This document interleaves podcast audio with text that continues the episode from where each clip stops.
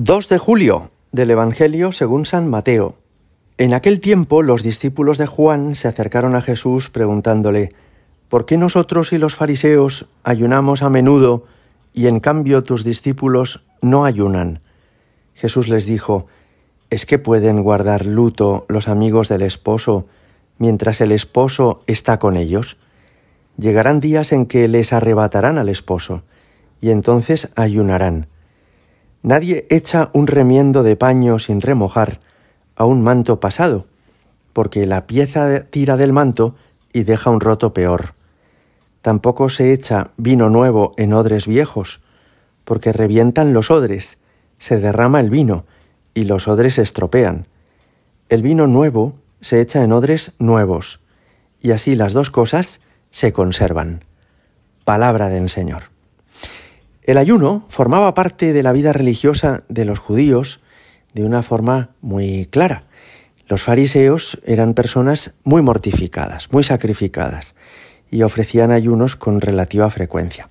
Por eso les extraña que Jesucristo, que tiene fama de ser un profeta, ellos todavía no sabían que era el mismo Dios hecho hombre, Jesucristo se rodee de unos discípulos que son bastante normales y no están haciendo sacrificios heroicos. Y entonces les sorprende porque piensan, si Jesús de Nazaret fuera tan religioso como dicen, sus seguidores serían así, muy mortificados, muy sacrificados, serían muy como nosotros. Pero Jesús les ayuda a entender que las cosas son distintas. A vino nuevo, odres nuevos. ¿Quién es el vino nuevo? Él, Jesucristo. Los odres son el recipiente en el que se recoge el vino el vino nuevo ha de entrar en una mentalidad nueva, es decir, en personas que tengan costumbres nuevas, hábitos diferentes. Los cristianos somos, en este sentido, odres nuevos para recibir a Cristo el vino nuevo. Y es natural que no imitemos exactamente todo lo que hacían los judíos antes de nosotros, porque es que ahora el Señor ha traído una novedad, la novedad de sí mismo de que Dios ha venido al mundo, la novedad de que tenemos entre nosotros a quien es el creador del cielo y de la tierra, al Salvador universal. ¿Esto quiere decir que a Jesús no le parece bien ayunar o hacer sacrificios? No, no significa eso. De hecho, Jesús les dice, los amigos del novio no ayunan cuando está el novio con ellos, pero llegarán días en que les arrebatarán al esposo y entonces ayunarán. ¿A quién se refiere cuando habla del esposo o del novio? Se refiere a Él, a Jesucristo, que ha venido a desposarse con la humanidad, que ha venido a unir el cielo y la tierra, a hacer que entre Dios y los hombres haya una alianza tan sólida como una alianza esponsal, como un matrimonio. Pero llegarán días, dice, en que les arrebatarán al esposo, está hablando de cuando Él sea crucificado, cuando Él, aun después de resucitado, ya no va a ser accesible a nuestros ojos, ya no le vamos a ver, ni vamos a poder caminar con Él por las orillas del lago Tiberíades, y entonces ayunarán. Jesús anuncia que sus discípulos ayunarán, que los seguidores de Cristo, que los cristianos, también ayunaremos.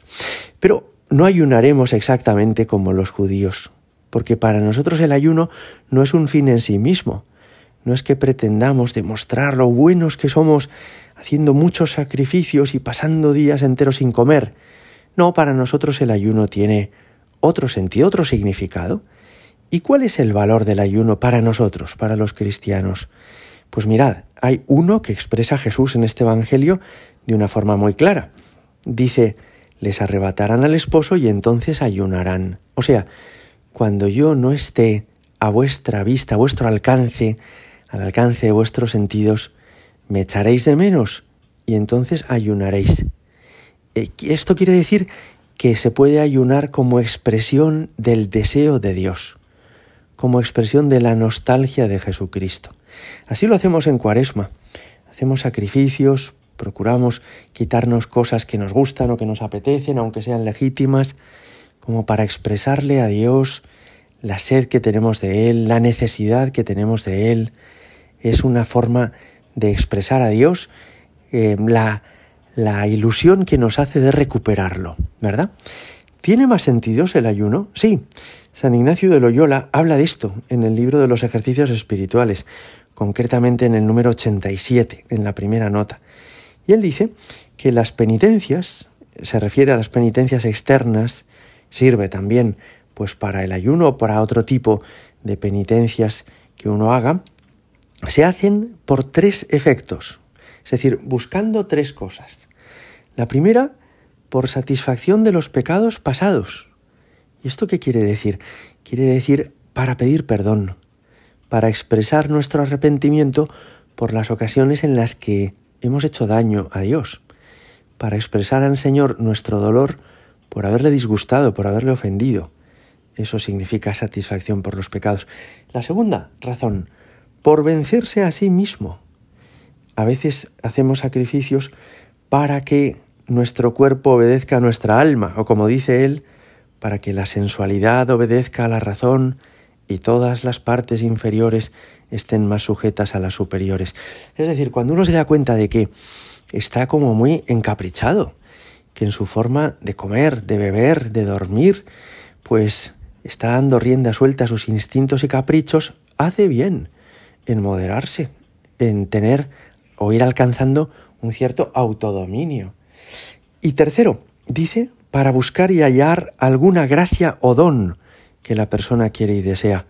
Claro, cuando necesitamos alguna cosa se la pedimos a Dios, pero se la podemos pedir con los labios, rezando Padre Nuestros o, o rezando otras oraciones, y se la podemos pedir no solo con nuestros labios, sino también de esta forma. Hay personas que hacen promesas o sacrificios para implorar de Dios una gracia, para pedirle al Señor que por favor se apiade, se compadezca de ellos. Conclusión. La penitencia es buena, sí, pero no es un fin en sí mismo, como pensaban los fariseos. Tiene un sentido mucho más profundo. Y nosotros hemos de vivir la penitencia, el ayuno, como cristianos. Es decir, con el estilo, a la manera que lo entiende Jesucristo. Gloria al Padre y al Hijo y al Espíritu Santo, como era en el principio, ahora y siempre, y por los siglos de los siglos. Amén.